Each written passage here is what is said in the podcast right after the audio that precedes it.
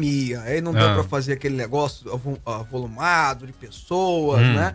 Tentou fazer um negócio de luzes lá, enfim. Em resumo, o do Rio de Janeiro foi 10 vezes melhor. Ah, que bom. 10 vezes melhor. Ah, Paulinho da Viola né? cantando o hino nacional é incomparável a metade, a, a, a parte mais bonita da cerimônia foi o Paulinho da Viola, na minha opinião.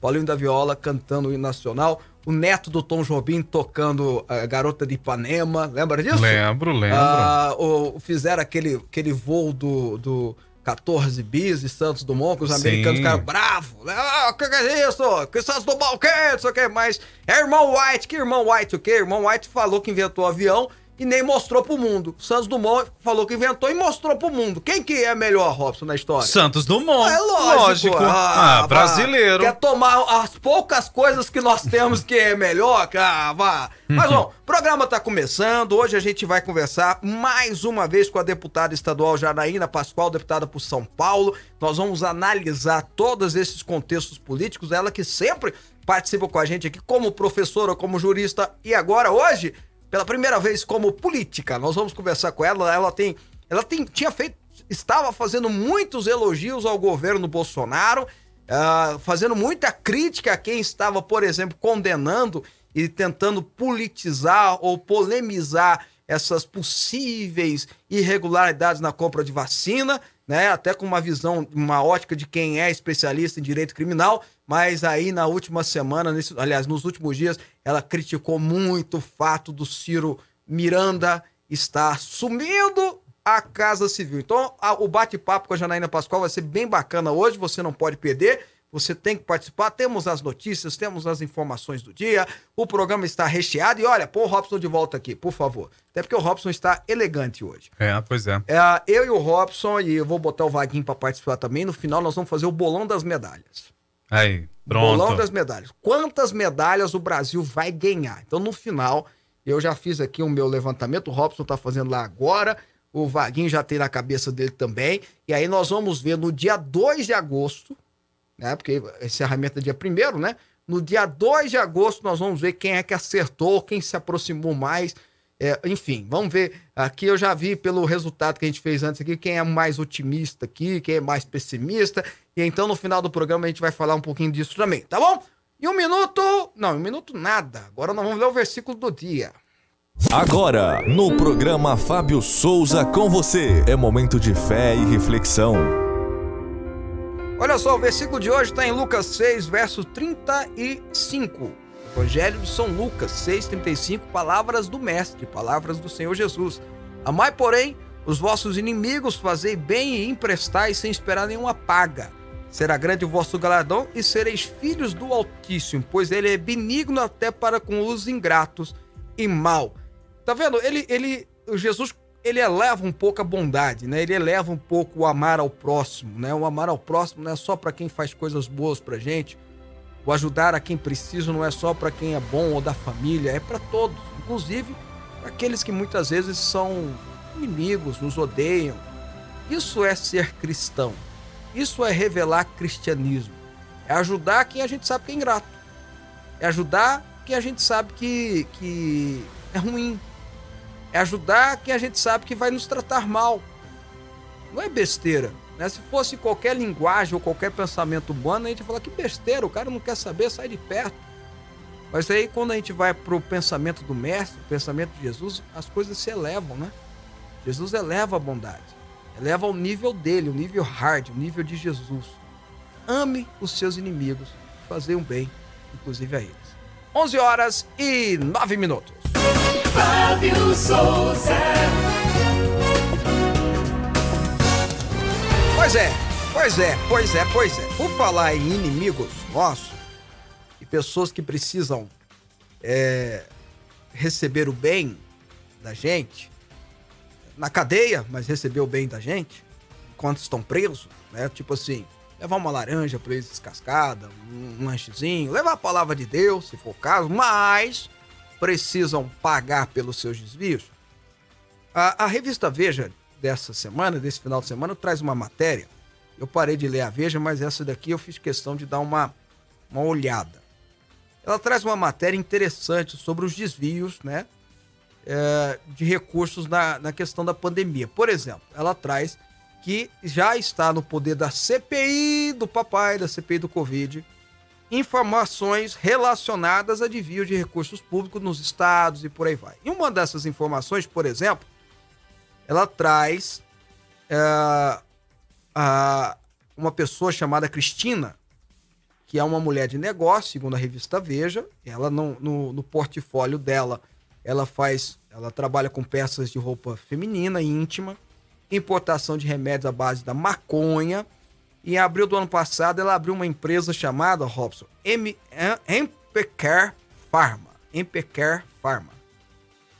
Essa empresa é uma empresa mais vistosa do grupo, Empecare Pharma. Tá entendendo o nome dela aí, Robson? Ela tinha apenas dois funcionários registrados, essa empresa Empecare Pharma. É o nome da empresa pertencente a Cristina Prestes Tadeu. E apesar de modesta, uma empresa com dois funcionários só, Robson, é uma microempresa, né? Pode ser até considerada uma MEI, né? Apesar disso, ela foi contratada pelo consórcio do Nordeste por 48 milhões de reais, que a gente sempre fala aqui, para fornecer 300 respiradores. Só que a Empecar Pharma até agora não devolveu. Não, aliás, não entregou o produto. E o que é pior, olha só, a reportagem da Veja fala que o negócio fecha, foi fechado a toque de caixa, ou seja, rapidinho, através do WhatsApp e com pagamento adiantado, Robson e com pagamento adiantado. E aí ela, a, a Veja traz até assim, ó, a microempresa, abre aspas, tô lendo a reportagem da Veja.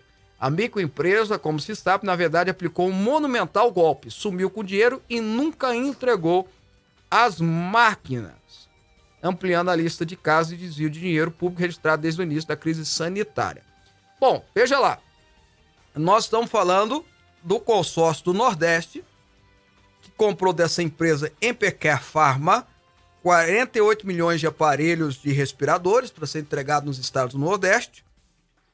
Ela é uma empresa que recebeu um contrato de 48 milhões de reais, apesar de ter dois funcionários. Ô, Robson, aqui, deixa eu fazer uma pergunta para você, Robson. Você tem 48 milhões de reais seu, Robson. Hum, opa, amém. Para contratar uma empresa para te fornecer 300 equipamentos hospitalares caríssimos. Você, ao descobrir ou ao investigar, você primeiro, você faria uma investigação para ver se a empresa é séria ou não? claro, com esse tanto de milhões, lógico, não vou colocar o dinheiro em qualquer lugar. Ok, tô falando dinheiro seu, hein? Sim, lógico. Beleza? Ixi. Aí você descobre, a empresa tá bacana, tá legal e tal, você descobre que a empresa tem dois funcionários só. Por aí eu já descartava. Algo tá errado. Tem algo, tem, tá muito estranho. Concorda comigo? Perfeito. Agora vamos lá. Você, aí eu, eu, eu sou seu gerente, tá, Robson? Hum. Aí, é, eu sou um dos dois funcionários da sua empresa. Opa. Ah, não, é a empresa que você tá contratando. Eu sou seu gerente. Aí você descobre que eu vou fechar um contrato na qual eu negociei apenas por WhatsApp. Uau. De 48 milhões de reais. O que, que você Beleza. falaria para mim, Robson? Olha, meu querido, tá demitido. Ou no mínimo você fala, não assino nunca. Você é louco, WhatsApp. Você tá louco, cadê os contratos? Não é, é ou não é? É. E ainda que eu cheguei ainda, ó, vamos, vamos mais, tá bom? Como é que eu explico isso pra Receita? Não, vou, vou mais, vamos mais. vamos mais, eu fechei o contrato, aliás, eu fechei o combinado pelo WhatsApp, uhum. 48 milhões de reais, numa empresa que tem dois funcionários apenas, tá combinado? Sim. E eu ainda chego para você e digo assim, ó, o pagamento é adiantado. Olha só que legal. Aí eu acho que você ia falar assim, você tá.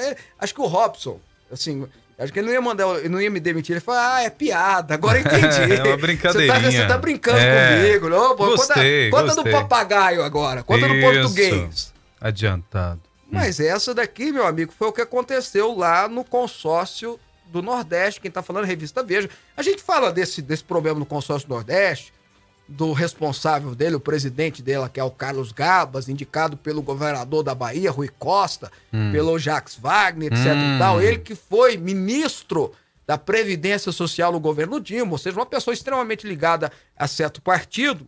As figurinhas repetidas, As né? figurinhas repetidas, é. evidentemente.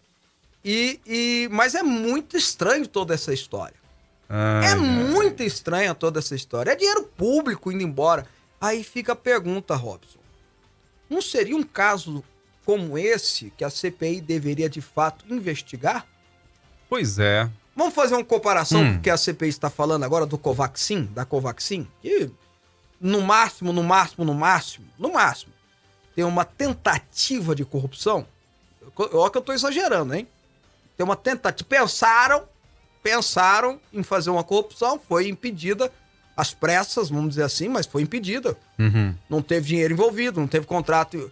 É, alguém, uns falam que teve contrato, outros não, mas não teve dinheiro, não teve pagamento, não teve produto entregue. Então não aconteceu, ok? Ok. Então, no máximo, vamos, vamos supor que teve uma tentativa, fizeram de tudo para impedir e pediu.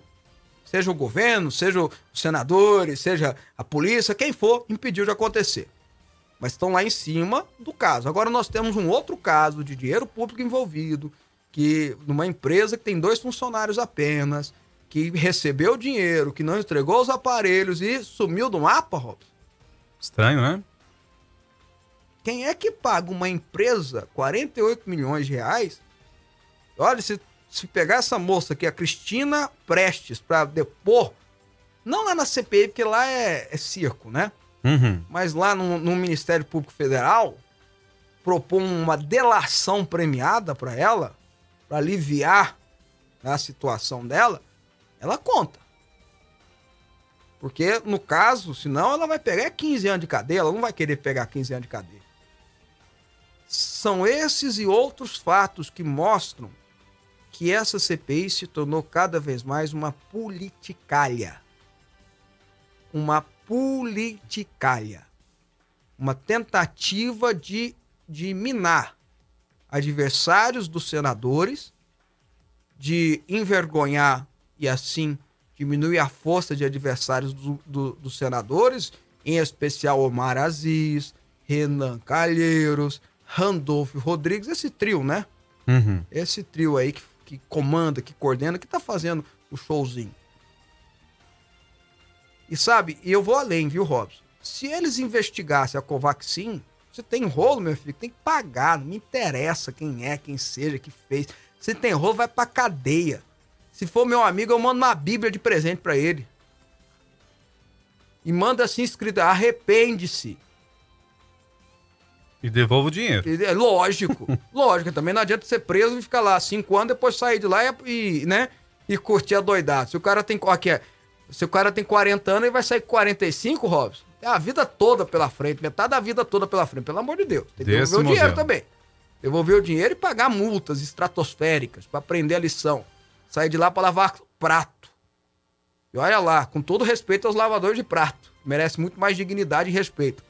Mas enfim, se investigasse esses casos da Covaxin e esses casos como esse aqui, ó, como o, o governador, o governo do Pará, o governo do Amazonas, o governo de Santa Catarina, para citar alguns que foram é, é, que se apresentaram diversas vezes, foram apresentados pela Polícia Federal diversas vezes nesses casos, se juntasse tudo e falar, tô investigando tudo, eu batia palma.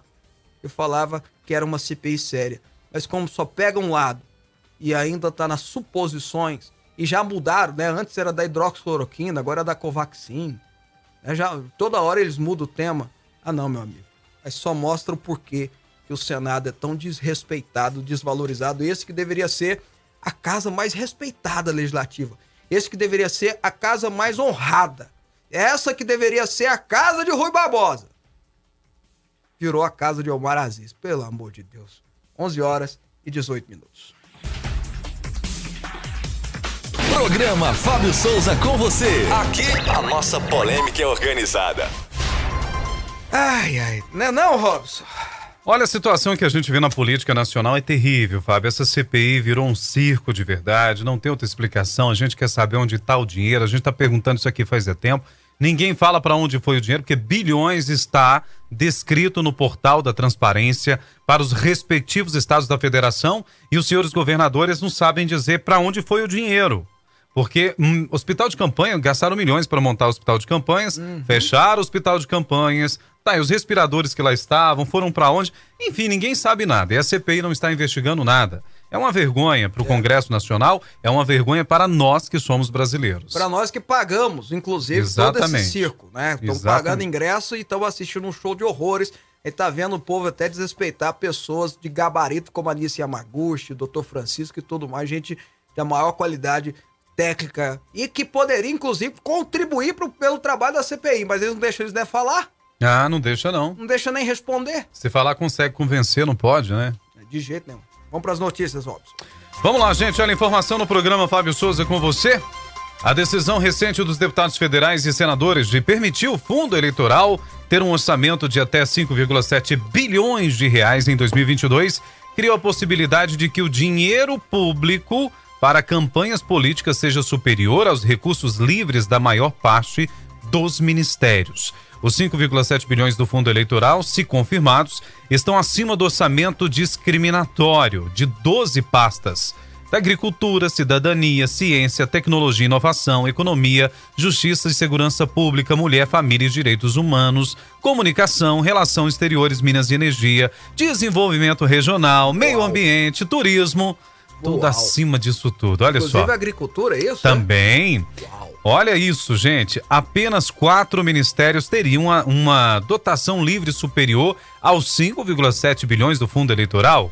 Os são as pastas da defesa, educação, infraestrutura e saúde. Nos cálculos. Ah, desculpa, pode continuar. Nos cálculos são consideradas apenas as verbas para ação discriminatória dos municípios, dos ministérios os recursos do fundo eleitoral são distribuídos aos partidos de acordo com o tamanho das bancadas das legendas e com o desempenho das siglas em eleições anteriores. Por conta disso, o PT e o PSL ah. serão os mais agraciados. É, muito dinheiro. Com os maiores recursos desses 5,7 bilhões. Meio bilhão para cada um, não é isso? Exatamente. O PT e o PSL receberão, respectivamente, mais de 563,8 milhões de reais dessa bagatela. mais de meio bilhão de reais. Exatamente. Uau. Isso corresponde a uma soma maior do que das verbas livres de cinco ministérios, tá? Ah. Mais que o Ministério da Agricultura. Você tá brincando. Da Mulher, da Família, dos Direitos Humanos, Relações Exteriores, Meio Ambiente e o Ministério do é, Turismo. Quando fala valor livre do orçamento, Robson, tira hum. o valor que paga funcionário, tira o valor dos fundos que são garantidos. É, por exemplo, comunicação tem o Finstel, tem esses fundos, agricultura tem os fundos também.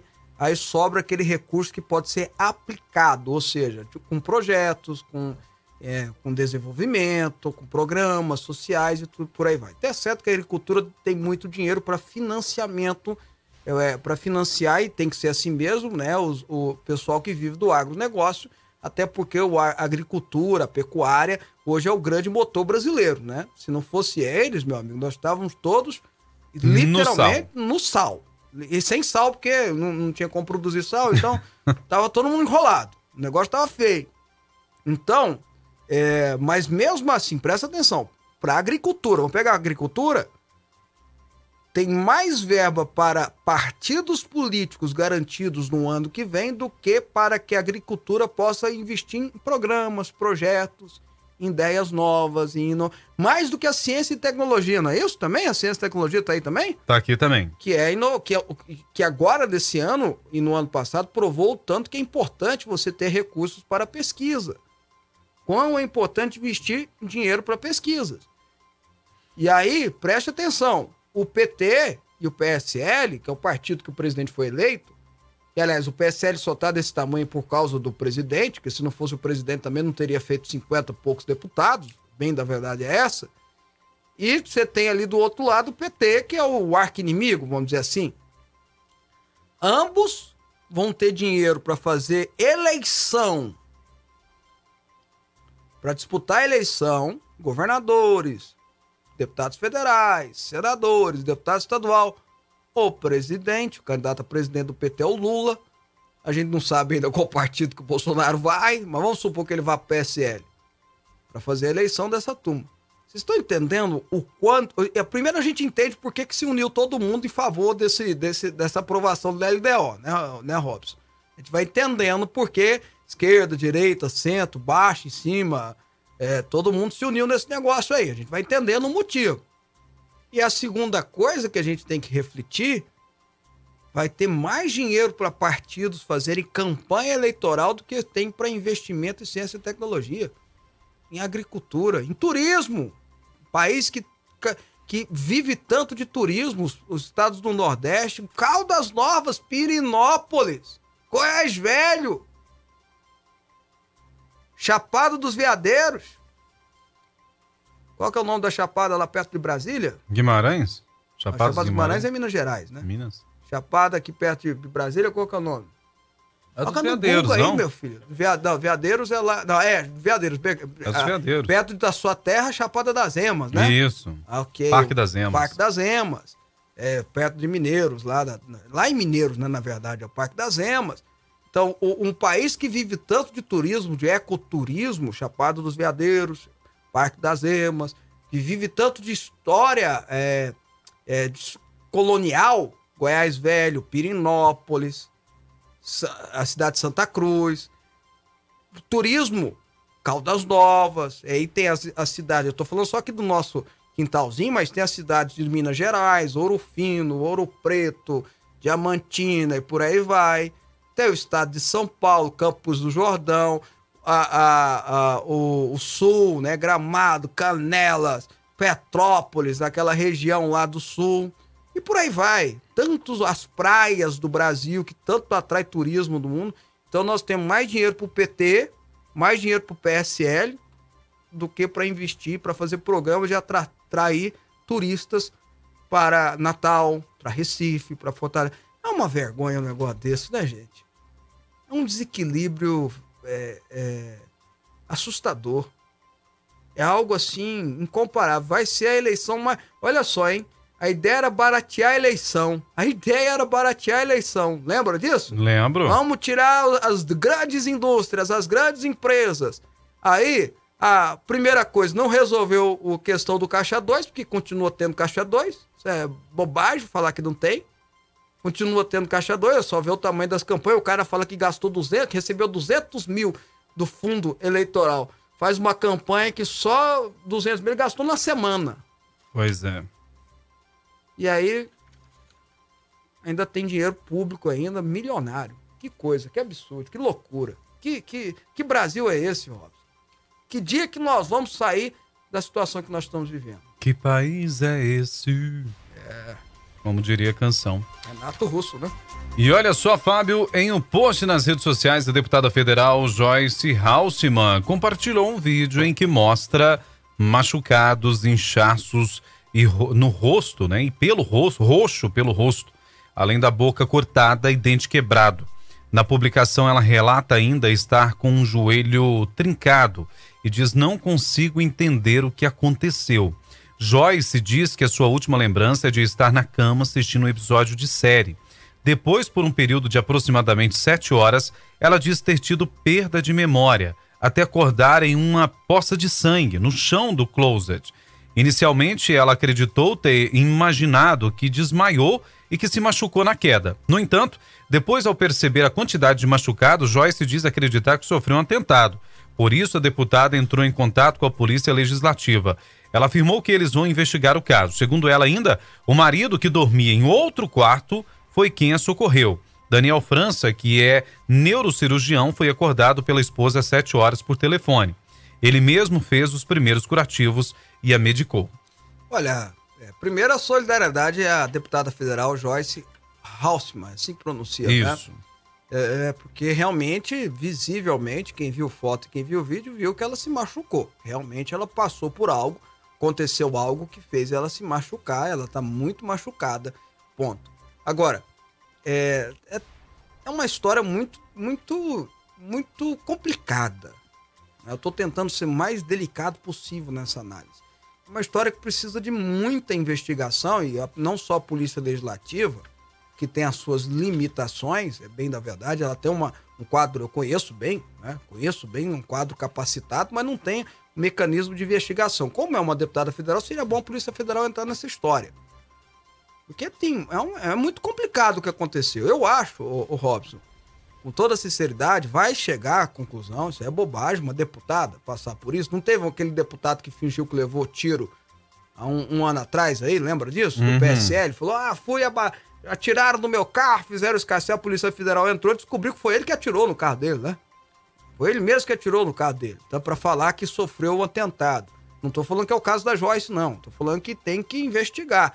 Porque qual for o, qual for o desfecho? Tem gente que tá falando aí, poxa, mas que história é essa? A mulher apanha desse jeito e o marido tá dormindo no outro É, quarto. eu ia falar isso agora. O marido tá dormindo no outro quarto? A não ser que ele tenha tomado remédio pra dormir. Mesmo assim, um neurologista, um neurocirurgião, entende muito o poder de remédio pro cérebro, né? Aliás, é exatamente aí que ele entende, né? Muito- Você você tá entendendo? É muito estranha essa história. Muito estranho. Qualquer que seja o desfecho, qualquer. E aí, ah, eu sei que a criatividade e a mente brasileira tá pensando em todas as coisas agora, não é, Robson? Tá, Eu tô pensando Todo em um mundo. monte de em um coisa. monte de coisa. Então, qualquer que seja o desfecho, você veja, qualquer que seja o desfecho dessa história, qualquer que seja o desfecho, vai ser alguma coisa repugnante. Entende? Qualquer que seja o desfecho, se inventou, se alguém agrediu, eh, se realmente houve agressão, se, se caiu, machucou e esqueceu, né? Quem foi que agrediu, que- qualquer que seja o desfecho dessa história, é algo repugnante. Então eu continuo dizendo, minha solidariedade, porque de fato ela se machucou, é visível que ela se machucou, mas é bom a Polícia Federal entrar nessa história. A Polícia Legislativa eu conheço bem, já fui deputado, então eu conheço bem a Polícia Legislativa lá da Câmara Federal. Ela tem um quadro muito bom de pessoas, mas não tem os instrumentos para fazer uma investigação dessa. A Polícia Federal já tem demais. Né? A Polícia Federal já tem a condição. Como é uma deputada federal, bom que a Polícia Federal entre. E eu repito, e aí depois você me cobra, tá? Qualquer que seja o desfecho dessa história, vai ser algo repugnante. Se inventou pra. pra vai ser repugnante. Se alguém agrediu, vai ser repugnante. Qualquer que seja o desfecho, né? E aí a gente tem que esperar pra saber, não tem jeito não, tá bom? E olha, Fábio, o laboratório indiano Bharat Biotech, fabricante da vacina contra a Covid Covaxin, divulgou o comunicado nesta sexta-feira anunciando o término do memorando de entendimento para a venda dos imunizantes à empresa brasileira Precisa Medicamentos. A Precisa é alvo da Comissão Parlamentar de Inquérito, ou Circo Parlamentar de Inquérito, da CPI da Covid, que suspeita que a negociação tenha sido beneficiada com pressões de autoridades do governo para agilizar a importação do uso do imunizante. A Barat eh, BioNTech informou em comunicado que irá continuar a trabalhar com a Agência Nacional de Vigilância Sanitária para conseguir a aprovação do uso da vacina no Brasil. Em 25 de fevereiro, o Ministério da Saúde assinou um contrato com a Precisa para aquisição de 20 milhões de doses da vacina por 1,6 bilhão de reais. Assinou ou não assinou? Mas se assinou, não pagou, foi isso, né? Não Exatamente. saiu dinheiro, não teve entrega. É, é E a- não chegou vacina. é a suspeita de corrupção. Vai ser a primeira vez que tem uma, uma corrupção virtual, né? Ok. Ah, Não vou nem discutir isso, não, ah, porque até... Bom, enfim, a CPI já está fazendo a sua politicária nesse sentido. Bom, depois do intervalo, eu e o Robson vamos conversar com a deputada estadual por São Paulo, Janaína Pascoal. Ela vai fazer uma análise, vai ajudar a gente a analisar a situação política que o Brasil está passando. Ela que sempre participa com a gente aqui é, como, ju- como jurista, que é, né? Uma, autoridade, uma sumidade no assunto jurídico, mas hoje nós vamos trazer a deputada, a política, para conversar com a gente aqui. Um minuto a gente volta. Você está ouvindo Rádio Aliança M1090 e Fonte FM Digital. Biosolve Ambiental, gerando soluções ambientais para os seus clientes. A Biosolve faz todo o diagnóstico, monitoramento e fornece soluções para as demandas do seu ambiente, além da desinfecção de ambiente contra a Covid-19, possibilitando o seu uso de forma segura. Tudo isso com tranquilidade para sua família, empresa, colaboradores e clientes. Entre em contato com a gente. O telefone é o 629-8192-4708 ou acesse o nosso site biosolve.eco.br. Venha fazer uma viagem ao centro da Bíblia com Didascalia, mais uma obra do bispo Fábio Souza. Para você que ama a palavra de Deus e busca sabedoria, o livro traz cerca de 200 estudos com a linguagem de fácil compreensão, que vão te levar a uma verdadeira viagem ao centro da Bíblia. Didascalia. mais uma obra do bispo Fábio Souza. Lançamento Editora Vida. Informações 62 3541 7800. Rádio Aliança AM 1090 e Fonte FM Digital. Benção em dobro para você. Fábio Souza. De volta com o programa Fábio Souza com você ao vivo pela televisão aberta para todo o estado de Goiás e também para o Distrito Federal, pela parabólica para o resto do Brasil, internet da mesma forma. Agora, também estamos nas ondas da rádio. Você que está nos ouvindo pela rádio, obrigado pela sua companhia também. O Robson, eu já fiz aqui o meu cálculozinho, meu papelzinho, você já fez o seu aí também? Ó, aqui, ó, tá pronto, ó. Tá pronto? Não, não Aqui, mostra ó. não, vamos falar depois. Ah, sim, tá. Ah, eu depois a aqui. gente fala. O Vaguinho também já tem na cabeça dele. Depois a gente vai fazer o nosso bolão de medalhas aqui. Quantas medalhas o Brasil sai dessa Olimpíadas que oficialmente começou hoje, apesar que já teve jogo já, mas começou hoje de manhã aqui, mas à noite lá de Tóquio. Se eu acertar o que eu ganho? Hum, parabéns. Ah, só isso? Você quer valer Ok. alguma coisa assim? Sei lá, um, uma churrascaria, não sei. O, o Norberto Neto pode pagar pra Bom, ele gente? chegou aqui e quem chegou por último na brincadeira paga. Paga gostei, conta, gostei. beleza. Boa ideia. Ok. Vamos conversar a partir de agora com a deputada estadual por São Paulo, a deputada mais votada da história do Brasil, deputada Janaína Pascoal, que gentilmente participa mais uma vez do nosso programa. Deputada, bom dia, é um prazer recebê-la mais uma vez. Bom dia, a honra é minha. Vocês é que são muito gentis de sempre me permitirem participar. Bom, Estou disposição. Agradeço. Deputada, eu sei que a senhora está acompanhando, até porque eu sigo a senhora nas redes sociais, a senhora está acompanhando toda essa história lá da CPI, da, da- da- lá no Senado, CPI do Covid, a CPI da pandemia, enfim. Aqui a gente chama de CPI do papai, a gente chama com uma forma mais carinhosa. Mas ah, eu pergunto para a senhora, qual é a avaliação que a senhora faz desse, acho que deu dois meses já de trabalho da CPI? É, eu até tinha uma expectativa de que o presidente do Senado, o senador Pacheco, não prorrogaria os trabalhos da CPI, né? porque, na minha percepção, a CPI se perdeu. Hoje nós temos muitos presidenciáveis ali envolvidos, o próprio presidente Pacheco foi anunciado pelo Kassab como presidenciável, senadora Simone Tebet, que é uma mulher por quem eu tenho muito respeito, já foi anunciada como presidenciável pelo MDB. Então, como Da foco- Sugerissati. Sim, pelo PSDB.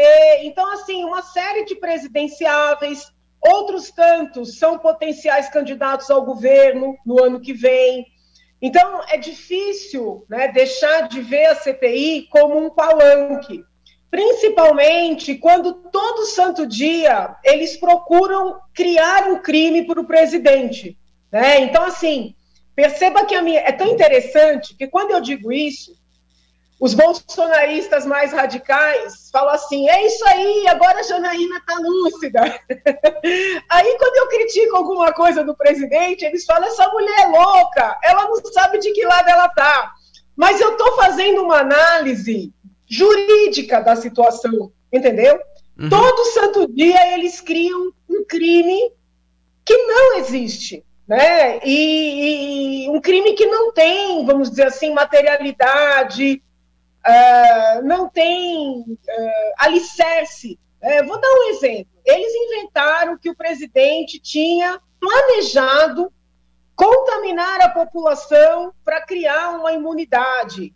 É uma coisa muito fictícia, entendeu? Uhum. Depois tentaram dizer que ele era responsável por 500 mil mortes, numa atitude negacionista, porque ou o vírus existe, a doença é grave, né, e mata, é, ou ele não existe, quem está matando é o presidente.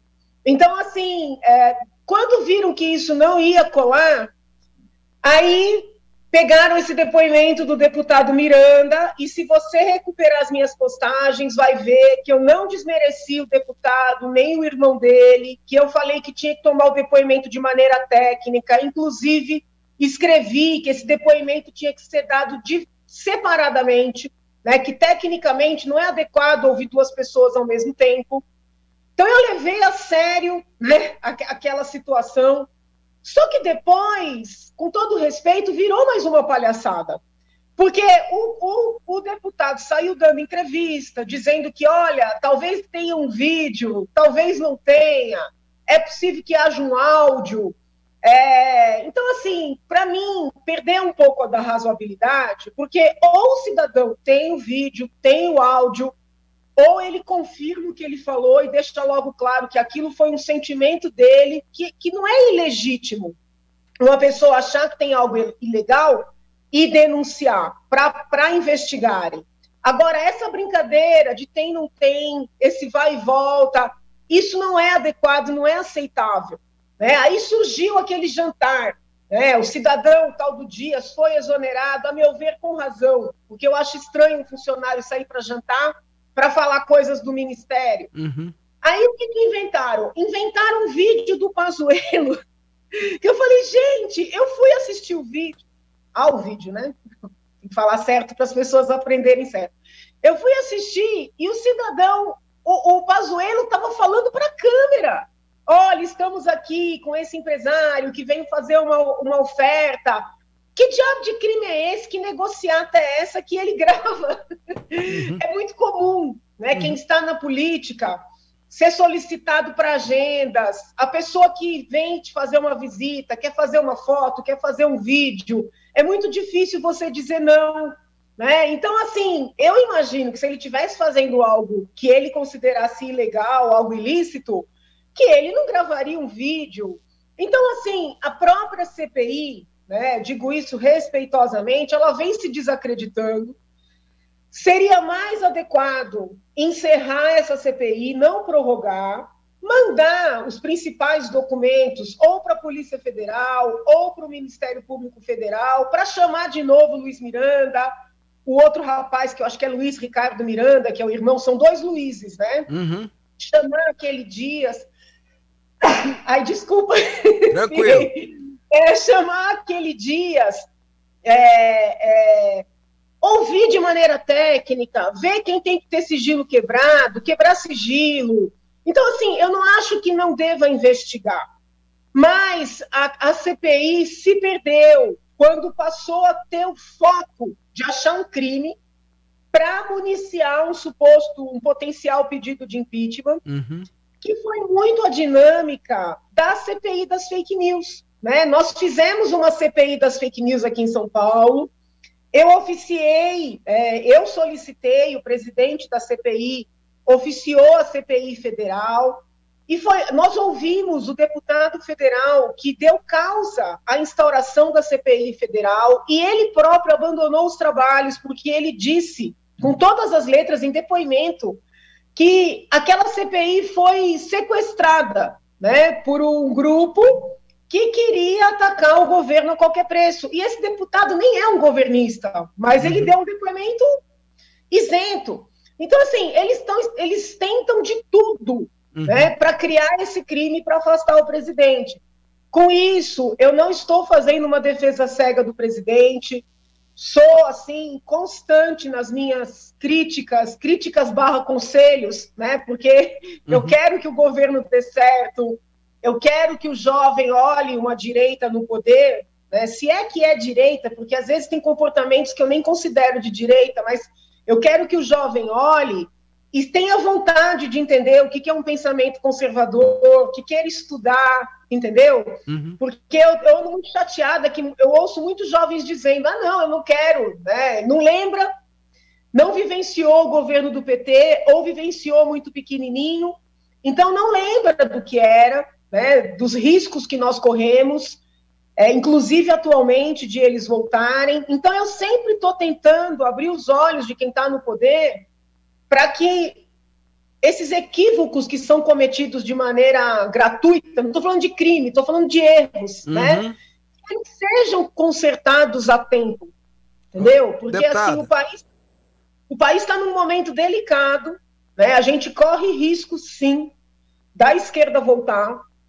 E nesse ponto eu preciso ser muito dura não adianta os, os, apoiadores do presidente quererem dizer que se ele perder vai ser fraude, porque ele não está forte na sociedade.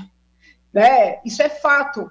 Então, eu preciso olhar a realidade. Né? Eu defendo o voto impresso, sempre defendi, Mas não adianta querer dizer que se ele perder vai, ter, vai ser fraude, porque os eleitores de Bolsonaro estão muito decepcionados. Então, ou ele olha para isso e corrige enquanto é tempo, né? ou vai acabar tendo que fazer um discurso aí de, de, de fraude, mas a verdade é que ele corre risco, sim, né? de perder e de nem ir para o segundo turno. Uhum. Deixa eu, deixa eu fazer uma pergunta para a senhora sobre o caso Covaxin, que agora é o último tema, o último assunto aí da CPI, né, de, de, dessa tentativa de imputar crime, etc e tal. É, houve uma, uma intenção, é, uma intenção, mas não houve, como a senhora colocou, materialidade na, na, porque não teve o pagamento, não teve dinheiro, não teve entrega de produto e tal. Pode ter tido uma intenção, o máximo que pode ter tido é uma intenção, e olha lá, hein, a gente ainda tem que ver se teve mesmo uma intenção de fazer coisa errada, vamos dizer assim, fazer uma coisa ilícita. Bom, é uma pergunta que eu faço para a senhora. Eu estou certo nessa análise que eu estou fazendo ou não? Estou errado? Bom, tem que só tomar cuidado, porque o crime de corrupção hum. ele pode se caracterizar mesmo sem a entrega. Uhum. Então, se um funcionário público, por exemplo, na hora que está tratando de uma determinada contratação, se ele solicitar uma vantagem ilícita, é ele crime. já praticou o ato de corrupção. Então tem que tomar um pouco de cuidado. Né? Eu entendo quando o presidente diz assim: nós nem compramos. Né? Ele tem razão por um lado, mas sob o ponto de vista técnico-jurídico, se, se, algum daqueles senhores ali né, que foram ouvidos tiver feito uma solicitação, ou o contrário, se o empresário tiver feito uma oferta, mesmo não pagando, ele já cometeu o crime, entendeu? Uhum. Então, assim, mesmo não tendo saído o negócio, é possível ter uma apuração. É oferecer vantagem devida, seria isso? Isso, isso. Mas eu penso assim, uma apuração, primeiro, da ponta. Porque o que eu sinto é que a CPI não quer investigar o meio ela quer logo pular a etapa e atribuir um crime ao presidente. Por exemplo, o deputado Ricardo Barros, que é o líder do governo, tá? Ele está pedindo para ser ouvido. Se a CPI quisesse mesmo apurar, já teria marcado a data. Hum. Mas eles não querem apurar a situação meio. Né? Quem ofereceu o quê, quem solicitou o quê, se ofereceu, se solicitou. Que influência é essa, se é que tem, que Ricardo Barros, né, dizem que tem no Ministério da Saúde? Ele quer ser ouvido. Não querem apurar. Uhum. Querem pular degraus para dizer que o presidente cometeu, cometeu prevaricação. Uhum. Mas como prevaricar se ninguém quer apurar um crime? Está compreendendo o uhum. que eu estou dizendo? Sim. É lógico. Então, assim, eu não estou dizendo que não, não seja caso de investigar o que foi alegado pelo deputado. Até acho que é mas pelas instâncias competentes, porque para mim já está evidente qual é o objetivo da CPI. Por uhum. isso é que eu digo que a CPI se perdeu. Entendi. Robson Alves, entra na entrevista, por favor. Bom recebê-la novamente aqui, deputada, né? É sempre bom esclarecer o nosso telespectador e o nosso ouvinte. Eu quero entrar mais nesse detalhe ainda falando sobre política, é, sobre essa questão do voto impresso. Eu já sei, também sigo a senhora nas redes sociais. A senhora é a favor do voto impresso, mas nós temos uma situação em que o nosso presidente diz que tem como provar que nas eleições anteriores, entre o embate Aécio Neves e Dilma Rousseff, aquela eleição poderia ter tido problemas. E ele vai provar isso. Eu posso entrar na sua pergunta? Pode, pode. deixa eu só fazer um acréscimo na pergunta aqui do, do, sobre o voto auditável, voto impresso, qualquer que seja o nome. Acrescentar. E o que, que a senhora está achando do, do, do supremo lobismo né? Agora nós temos um lobby supremo no Congresso Nacional para a rejeição, né? vamos né? Lá. né? Vamos lá. Vamos lá, vamos lá. Primeiro o Supremo, tá? Penso que o Supremo exorbita suas competências quando seus membros agem como parlamentares, né? Porque assim é óbvio que os ministros têm o direito, como, como cidadãos, de emitirem a sua opinião mas eles exorbitam, a meu ver, quando se reúnem com políticos para garantir que não vão votar desta forma ou de outra. Então, eu, eu, nesse aspecto, concordo com as críticas do presidente, nessa atuação muito proativa dos ministros. Por outro lado, entendo que o presidente erra e erra feio ao fazer afirmações categóricas que ele não tem como comprovar. Porque se ele tivesse, ele já teria apresentado. O presidente, como eu também, se incomodou, e eu me incomodei à época, porque liguei para Deus e todo mundo, com aquela apuração em 2014, que se vocês forem resgatar, houve uma mudança no horário de verão. E aí os votos do norte entraram de repente e o candidato, né, que, que era contrário ali ao, ao Partido dos Trabalhadores, ele estava indo bem, de repente entra um monte de votos e vira. E, e quando o presidente diz que ele não quer sala secreta, por que ele diz? Porque naquele ano houve uma tal sala no TSE, onde 40 funcionários ficaram trancados. E eu lembro que muita gente queria saber quem eram esses funcionários, ninguém sabia o nome desses funcionários, teve esse, esse interregno das duas horas do horário de verão, houve uma mudança repentina de horário de verão. Então, assim, eu, que sempre fui muito atenta à, à vida política no nosso país, eu fiquei muito incomodada com aquela apuração. E a legislação eleitoral é clara que a apuração precisa ser pública. Então, quando o presidente critica a sala secreta, é disso que ele está falando. Uma coisa é ele dizer: Isso me incomodou, eu não quero que isso aconteça dessa forma novamente, eu quero que a eleição tenha mais segurança, porque tu, todos esses sentimentos dele também são meus. Mas ele não pode fazer as afirmações que ele faz, porque ele não é qualquer pessoa, ele é o presidente da República. Então, uma autoridade, ela acaba tendo mais peso na sua fala, entendeu? Então, assim, é, é nisso que eu critico a assessoria do presidente, os deputados que são mais próximos. Ele não conseguiu fazer a transição tá, de deputado temático para presidente da República. E quando eu digo isso, os apoiadores falam: é, a gente prefere que ele, é, que ele é uma pessoa honesta, ele é uma pessoa, vamos dizer assim, transparente, ele não fala difícil. Mas, gente, existem, assim, as exigências do cargo, entendeu? A ritualística do cargo. Né? O senhor é, é um líder religioso, aqui o senhor está como jornalista, mas eu imagino que quando o senhor está fazendo é, tem a hora da liturgia, tem o momento do culto, tem certos comportamentos que são esperados de um líder, né? de um líder educacional, de um líder religioso, de um líder político. Então, ele tem que a entender... A famosa liturgia do cargo. Né? Isso, ele tem que entender que ele está né, ofendendo todos os funcionários da, da, da justiça eleitoral, que ele está colocando em, em, em, dúvida todas as eleições, inclusive a dele, né, a minha. Então ele tem que parar com esse comportamento. Né? Ele tem que parar não de defender o voto impresso, porque isso é uma convicção que é dele, que sempre foi minha, que é de muitos brasileiros, mas de fazer essas afirmações, sabe, sem uma comprovação. Ele tem que ter mais responsabilidade, a palavra é essa. Ele não é qualquer pessoa. Né? Ele é um líder de uma nação importantíssima, que tem, que tem dimensões territoriais. Né? É, é, quando eu tinha contato com ele, eu falava essas coisas para ele. Entendeu? Só que hoje eu acho que ninguém fala, todo mundo aplaude, aplaude, aplaude. Aplaudir um líder de qualquer jeito é ajudar para afundar esse líder.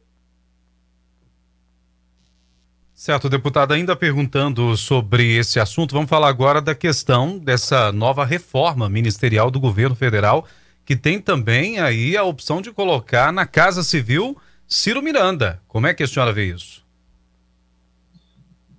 É, veja, a Casa Civil né, é o principal cargo. As pessoas às vezes desmerecem porque não tem ali uma matéria específica, né, como saúde tem, como educação tem. Mas, em regra, se coloca na Casa Civil uma pessoa de extrema confiança. Né? Eu não tenho como dizer se o senador Ciro esta pessoa de extrema confiança do presidente.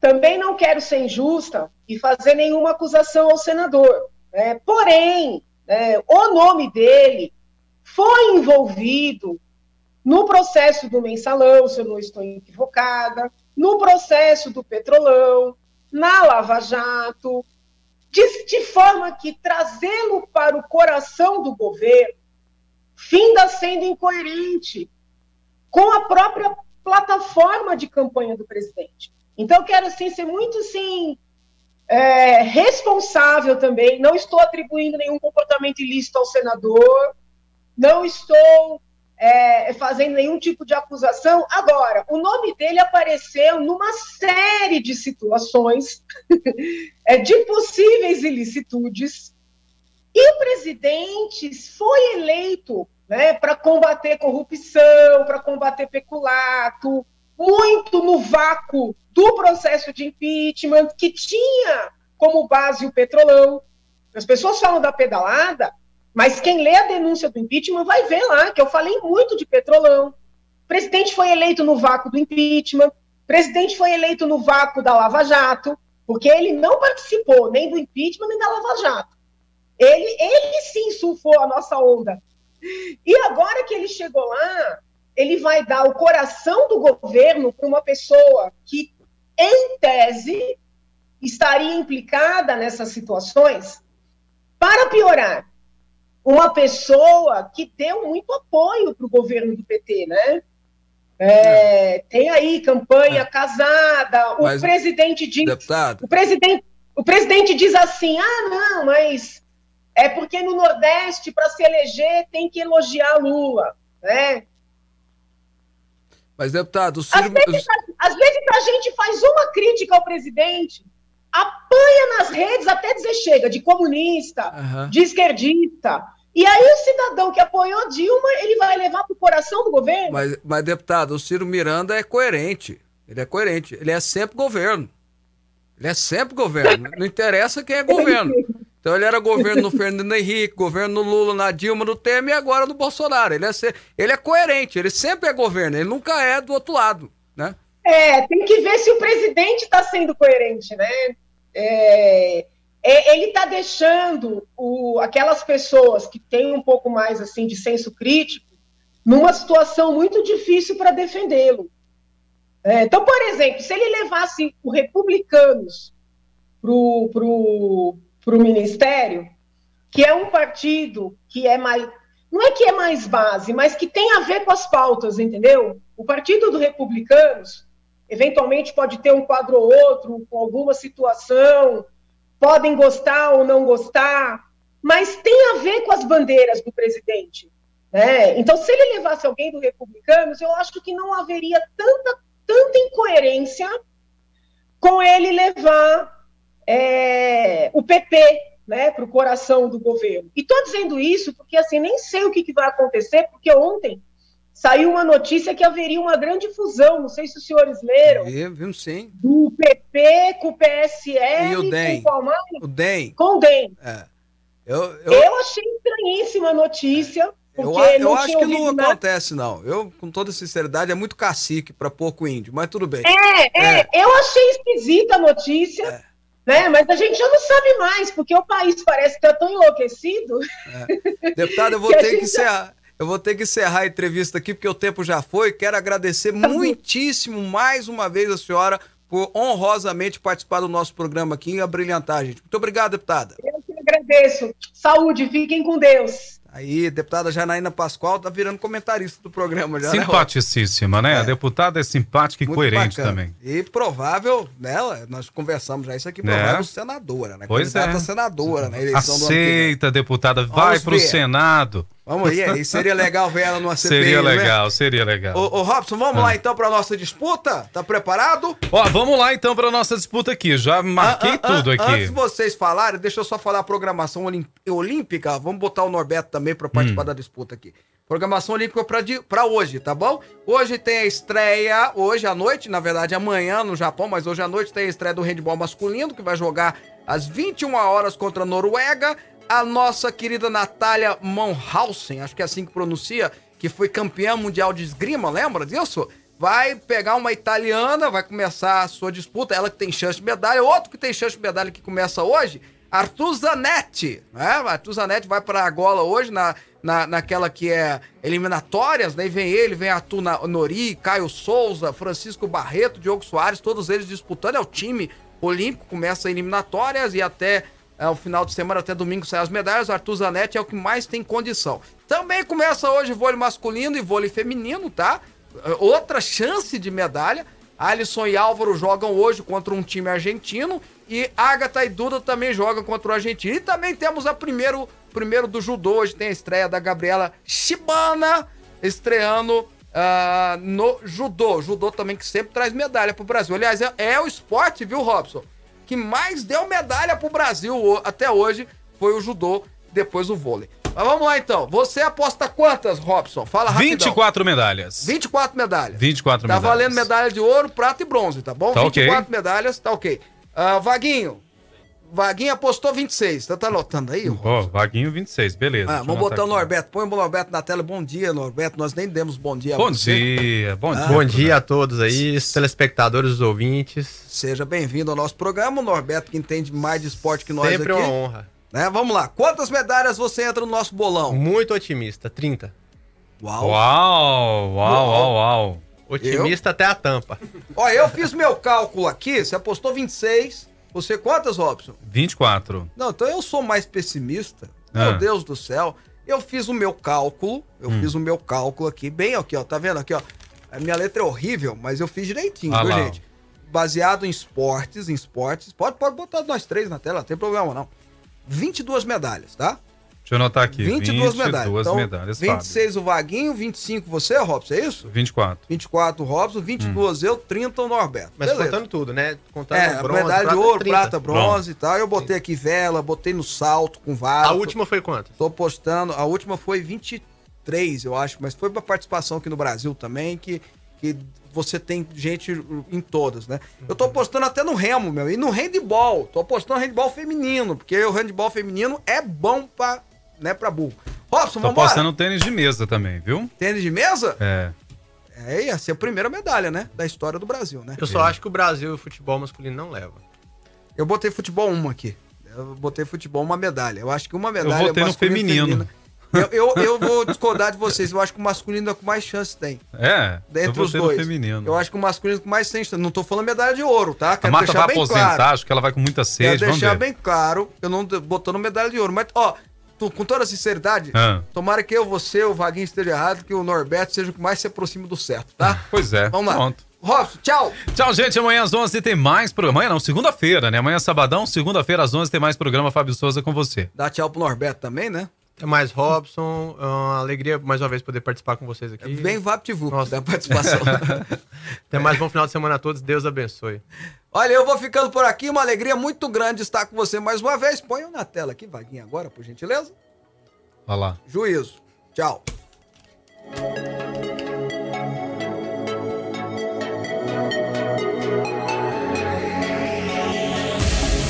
Você ouviu Fábio Souza com você. Até o nosso próximo programa. Fonte FM. Fonte FM.